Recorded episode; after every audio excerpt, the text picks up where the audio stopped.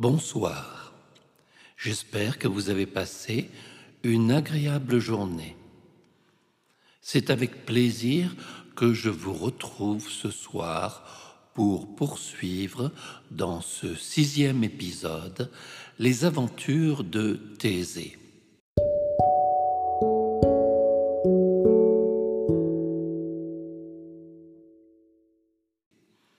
Thésée, amour, drame et politique. Que devient donc notre nouveau roi d'Athènes depuis qu'il a pris ses fonctions? De passage à Delphes, symboliquement, Thésée se coupe la chevelure et en fait don à Apollon. Ce rite le fait passer à l'âge adulte, celui des responsabilités et aussi de l'amertume il quitte l'insouciance et va endosser de lourdes responsabilités. Est-il un homme heureux en amour?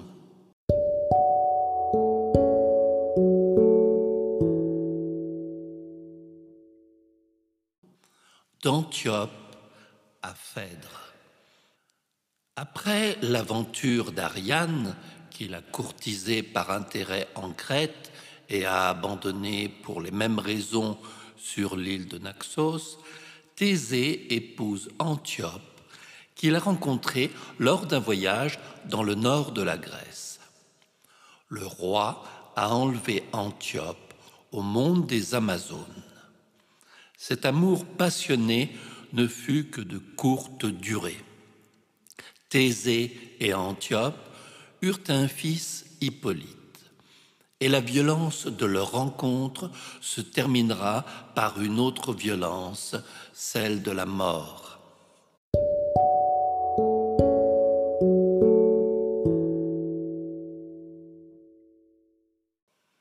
Les Amazones sont un peuple de femmes guerrières résidant sur les rives de la mer Noire, dont nous parlerons plus en détail dans un autre épisode.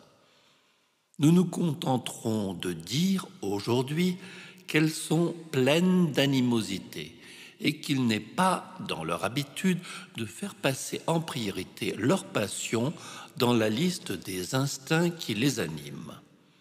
Pour elles, Thésée a kidnappé Antiope contre son gré. Pour se venger de cet affront, ces farouches guerrières tentent d'envahir l'Attique. Mais cette attaque est glorieusement repoussée par Thésée. Cependant, Antiope meurt en combattant aux côtés de son mari. Gloire d'une victoire ternie par la fin d'un amour.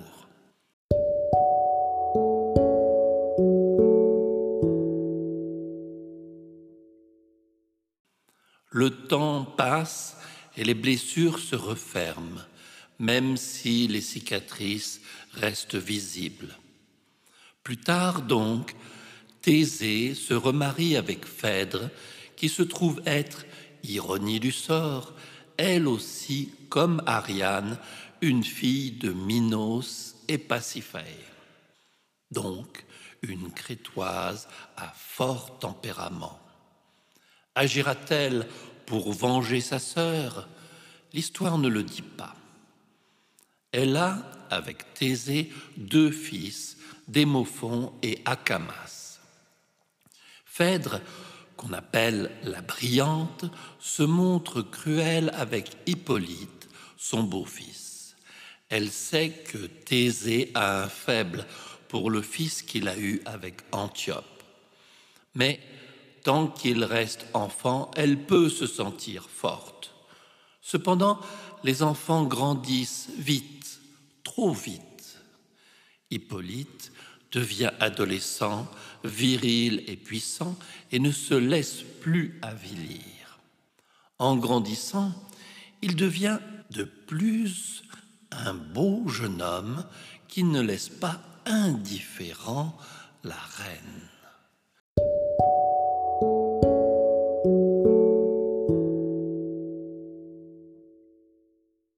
Phèdre tente de le séduire. Fantasme de femme, pur désir de chair pour que le corps exulte, frustration de ne pas goûter au Fils quand on a consommé le Père pendant tant d'années. Ce jeune homme est plein de sève et il a besoin d'être initié. Malgré ses tentatives, Hippolyte n'a pas oublié la marâtre qui se cache derrière la séductrice mûre. Elle est repoussée par le fils d'Antiope qui, pour ne pas blesser son père, ne lui dit rien.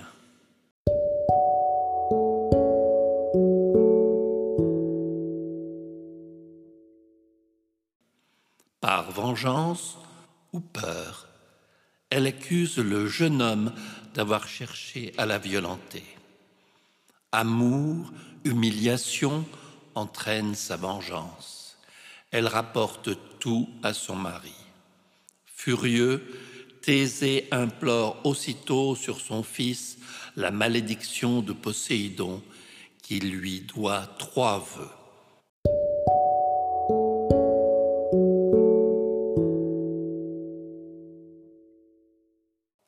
Poséidon, sans chercher à les dissuader, invoque un monstre sur le chemin d'Hippolyte.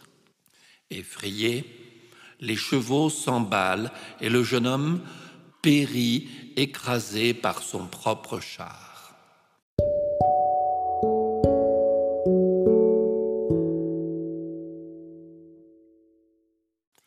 Accablé de remords, Phèdre se suicide en buvant un poison et Thésée apprend trop tard le mensonge. Ce drame a inspiré de nombreux écrivains.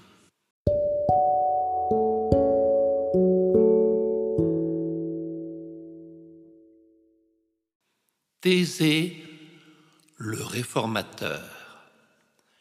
Quittons les vicissitudes des amours pour celui d'un autre monde, la politique. Thésée est-il au moins satisfait de ces réformes politiques ou, plus exactement, le peuple et ses détracteurs le sont-ils? Sa réforme, appelée cynicisme, avait pour but de réunir tous les peuples d'Attique en une entité politique unique et d'organiser un pouvoir central établi sur l'acropole. Il divisa donc les territoires contigus ainsi que la répartition du peuple en trois classes. Les nobles, les artisans et les cultivateurs. Ce faisant, les royautés locales furent abolies.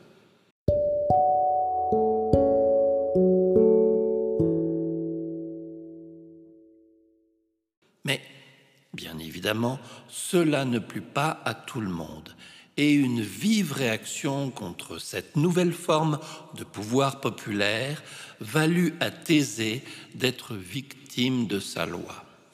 La loi d'Athènes permettait de bannir pour dix ans les citoyens dont on craignait la puissance ou l'ambition politique, quelle que soit leur naissance.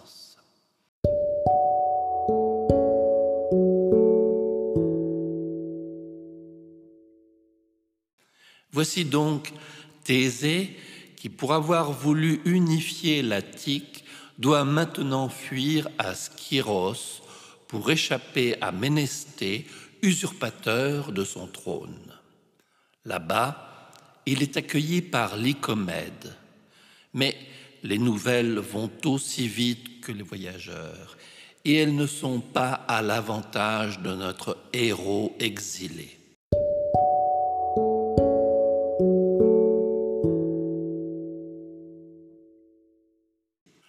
L'usurpateur d'Athènes a envoyé des messagers à Skyros. Lycomède a intérêt à ce que son invité ne s'éternise pas sur son île.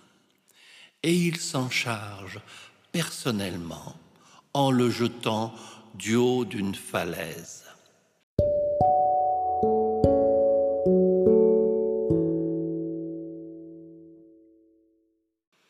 Triste sort pour le fils quand on se souvient que son père, lui aussi, s'était jeté d'une falaise. Sa filiation divine lui a donné la force de combattre des ennemis, de faire de grandes choses pour son pays, mais ne lui a pas apporté l'éternité, ni la paix, ni l'amour. C'est ainsi que se termine la destinée dramatique de Thésée.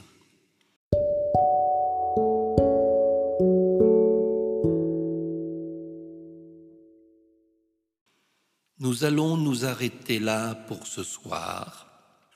La prochaine fois, nous parlerons du mari d'Ariane, Dionysos. Merci de rester fidèle à ces histoires de la mythologie. En attendant, permettez-moi de me joindre aux étoiles de la crête pour vous souhaiter une douce et agréable nuit.